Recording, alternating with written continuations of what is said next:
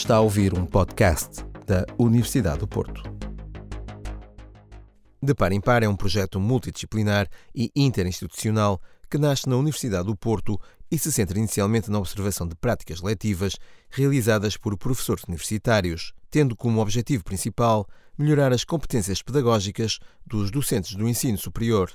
Em 2017, é publicado o livro De Par em Par na Universidade do Porto, que Ana Moraes e João Pedro Pego trazem agora este podcast. Ana Moraes recorda neste podcast como surgiu o projeto e, posteriormente, o livro De Par em Par. O projeto de par em par uh, na Universidade do Porto nasceu em 2009 uh, e quando uh, publicámos o livro em 2017 ele corresponde, ele teve o mesmo título, o livro tem o mesmo título do projeto e tinha como objetivo dar conta daquilo que tinha sido feito entretanto no projeto que veio ou foi, foi lançado exatamente para responder a três questões fundamentais que se colocavam à época, em parte ainda se colocam hoje eh, e que são importantes do ponto de vista da vida universitária nomeadamente dos professores e da sua formação pedagógica. Eh, a formação dos, pedagógica dos professores eh, não era como é, agora já é um, um pouquinho mais apoiada, mas não era muito apoiada na época. A formação que os professores tinham, eles adquiriram, adquiriram na, de uma forma individual e também era essa a sua uh, ação dentro da sala de aula, era uma tradição muito, seguia uma tradição muito solidária. Quando nós quisemos introduzir o de par em par, quisemos romper com essa tradição, porque quisemos uh, introduzir a dimensão colaborativa e quisemos fazê-lo usando essa observação de pares multidisciplinar como uma oportunidade de formação pedagógica. E esses dois elementos continuam a ser característicos do projeto de par em par. João Pedro Pego recua até às experiências que motivaram o aparecimento do projeto De Par em Par. O De Par em Par uh, nasce de uma enorme colaboração entre a Faculdade de Psicologia e Ciências da Educação e a Faculdade de Engenharia. Uh, na altura, pela mão do professor Martins Ferreira, lá da FIUP, uh, e da professora Amélia Lopes e da professora Carolina Leite, na, na, do lado da FPSIUP. Ah, sendo que uh, anterior ao, ao, ao, àquilo que seria o primeiro embrião do de par em par, já houve um projeto chamado Labs on the Web. Já nessa altura havia uma, uma, uma cooperação muito forte entre as duas faculdades e, e onde eu participei, e, e, daí, digamos, ter estado sempre envolvido nesta, neste projeto. Um, e e o, o, do par em par, uh, da perspectiva uh, da FIUP, nasce por uma questão utilitária, como disse Ana Moraes e bem, uh, porque nós somos muito bons a fazer ciência, muito bons a fazer engenharia, mas não tão bons a fazer pedagogia, ou não éramos tão bons a fazer pedagogia, e queremos colmatar essa, essa, essa lacuna. Um, mas, por outro lado, o, toda esta cooperação que sempre existiu uh, vem sempre com uma perspectiva dupla de ver as coisas a acontecer em ação, mas simultaneamente também ter oportunidade para investigar e teorizar sobre as questões uh, pedagógicas. E, e, aí nós, engenheiros, não somos bons, e daí a nossa cooperação com a, com a Faculdade de Psicologia e Ciências da Educação uh, ter sido fundamental e, e ainda hoje, e, e, é com muito gosto que digo que, que mantém esta ligação, porque de facto complementa. E esta multidisciplinaridade nasce no projeto em si e depois também se verte nos objetivos que, que queremos cumprir. É? E portanto foi essa a, a nossa perspectiva da, da gênese do de par em par. Ao organizarem esta obra, Ana Moraes e João Pedro Pego procuraram divulgar nas páginas do De Par em Par as reflexões dos professores que, de forma voluntária, têm vindo a participar no projeto ao longo do tempo. A, a informação que nós recolhemos dos participantes ao longo das, das edições é relativamente escassa. Recolhemos alguns descritores sobre a situação das aulas um, recolhemos alguns comentários que às vezes fazem sobre o próprio projeto, não é? mas são sempre textos curtos e aqui o objetivo foi fazer um conjunto de entrevistas das quais e pedir também a, a, a esses entrevistados que fizessem um testemunho do que é que movem ao final de uns anos a sua participação no do par em par. É? E muitos deles uh, refletem no, no essencial uh, uh, às vezes a surpresa de participar, no sentido há muita gente que chega e, e não sabe bem ao que vem e tem receios uh, e, e, tem dúvidas, e chega ao final e diz isto foi, foi diferente, foi. Uh, muito mais positivo do que o que eu estava a contar, não, não tem nada a ver com a avaliação, uh, e também uh, com um sentido de proximidade e, do, e de unidade da universidade que não tinham anteriormente. Eu, eu, eu dou sempre o exemplo que, que, que, desculpa tenho eu para ir observar uma aula às Belas Artes. Não tenho. E, portanto, uh, o de par em par abre essas portas de forma genial, é um verdadeiro ovo de Colombo, porque as pessoas, uh, sem saberem como nem porquê, conseguem entrar na sala de outras pessoas de forma muito simples. Não é? Um, e isso reflete-se muito na riqueza dos testemunhos, que as pessoas dizem o quanto o do par em par mudou a sua vida pessoalmente, não é? Um, e também como mudou a sua perspectiva uh, da universidade. Qual é a visão que têm da própria universidade? Porque muitas vezes estamos uh, muito presos num casulo.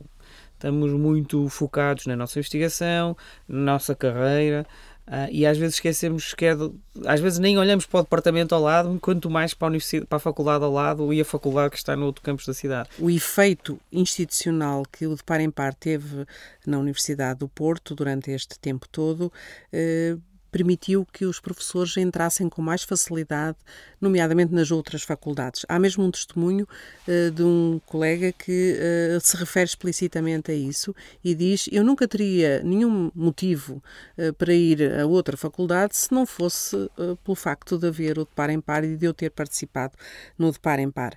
E, e isso aproximou as pessoas.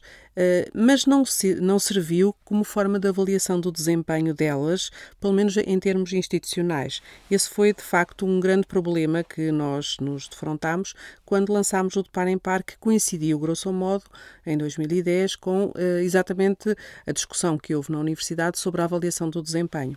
E houve no início algumas pessoas que estavam muito receosas que o de par em par também servisse para isso, uh, e de facto já referiu que a doutora Maria de Lourdes Fernandes, na altura vice-reitora, foi muito importante neste uh, aumento na escala do projeto, mas a reitoria teve sempre o cuidado de dizer nós não estamos a fazer avaliação de desempenho dos professores com o de par em par e nós próprios também, no de par em par, não queríamos de maneira nenhuma que as pessoas sentissem que isto serviria alguma vez para isso. Aliás, demos sempre todas as garantias, não só de observação, mas também éticas, de que isso nunca seria uh, utilizado, nem que poderia ser utilizado para esse fim. Mas esse impacto uh, num espírito-corpo, se quiser, no conhecimento de como é que as coisas acontecem nas outras faculdades, foi mesmo uma, uh, um resultado interessante que nós inicialmente não tínhamos previsto no de par em par. Após sete anos de existência do projeto de Par em Par na Universidade do Porto, o livro pretende, como referem os organizadores da obra, contribuir para a formalização e reconhecimento do modelo multidisciplinar de observação de pares como um modelo de formação de professores do ensino superior. O de par em par, quando, digamos, quando este livro, a gênese deste livro é à volta de 2015, isso coincide um, com uh, simultaneamente que, com um financiamento que houve da Fundação Carlos Gulbenkian ao da Par em Par e outros também da, da FCT e da DGES uh, eh, para, para, para o projeto. Uh, e nessa altura também uh, foi uh, uma das questões que nós tínhamos propostas, foi organizar um, um seminário internacional, o CIPAR, um, e no qual nós um, convidámos uma série de especialistas na matéria, internacionais e também nacionais, e o nosso objetivo era tentar, uh, precisamente, validar o que andávamos a fazer na prática. Uh, ou seja, nós sabíamos que havia um, uma, uma, um efeito concreto na vida das pessoas, uh, mas o modelo estaria adequado, não estaria adequado, estaremos ser multidisciplinar, que tipo de parcerias, qual era a validade daquilo que estava a fazer, era importante. E por isso convidámos uma série de especialistas para no fundo, darem a seu parecer e a sua crítica uh, ao, ao, nosso projeto. E isso, em parte, uh, alguns desses, dessas revisões estão feitas no, no último capítulo do, do, do livro. Um, um, e, e, tentando um bocadinho ir de encontro à, à, à questão quais são as repercussões do de par em par, quais são os efeitos do de par em par.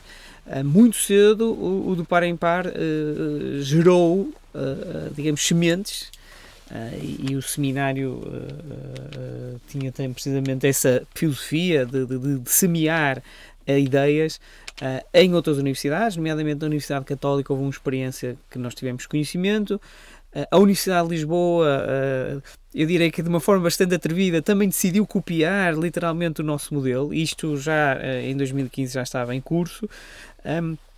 Uh, e, e, e, mais recentemente a Universidade de Aveiro pediu-nos também autorização para seguir exatamente o nosso modelo. Uh, isto muito à custa de um dos especialistas que nós convidámos para participar, ter sido o professor Rui Vieira. Uh, e, e, mais recentemente ainda a Universidade Federal do Rio Grande do Sul, no Brasil, Uh, também tendo isto, visto uma da sessão da apresentação de resultados do Par em Par mais recentemente, também decidiu uh, adotar um modelo semelhante. E, e, isso tudo é informação que está disponível, não no livro, porque já é mais recente, mas se forem ao nosso website, www.dpep.pt, de, de PEP, não é? Uh, têm essa informação coligida e nós tentamos ter o mais atualizado possível toda esta, esta estes filhos que nós vamos ter. Uh, e eu, eu ia passar a, a, palavra à Ana Moraes, porque, para além do ensino superior, também tivemos impacto noutros níveis de ensino, uh, e que é uma coisa interessante. O livro não usa a palavra supervisão pedagógica uh, nem na capa, nem na contracapa, nem nos prefácios. Uh, lá dentro vai falando um pouquinho sobre isso também, mas de facto este livro é sobre supervisão pedagógica, tal como hoje uh, ela está a ser discutida e implementada em alguns níveis de ensino, nomeadamente no ensino superior, e como ela está a ser discutida também ao nível da investigação sobre o que é isso da supervisão pedagógica. Uh, e isso significa o quê? Significa que estamos longe daquela ideia de supervisão inspectiva que serve para atribuir uma classificação. Estamos, sobretudo, centrados num conceito de supervisão que é feita de uma forma uh, não hierárquica, portanto, de uma forma horizontal, simétrica e uh, colaborativa. E o facto de se fazer essa nova abordagem à supervisão pedagógica transforma este livro uh, num, num recurso uh, importante também para quem se aventura hoje uh, nessas áreas.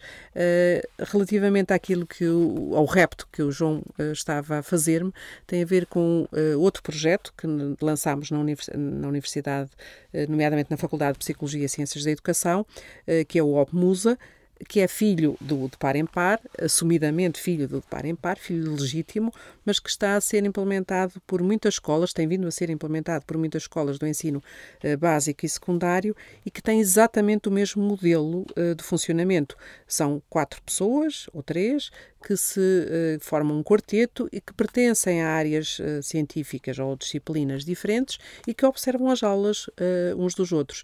E, e, o OPMUSA, que é o, o acrónimo do projeto, tem de facto tido imenso sucesso, imensos participantes, se calhar até mais do que os do de par em par, exatamente nessa primeira procura de encontrar novas formas de pensar a supervisão pedagógica e de a praticar. Para ouvir mais, subscreva os podcasts da Universidade do Porto em notícias.up.pt.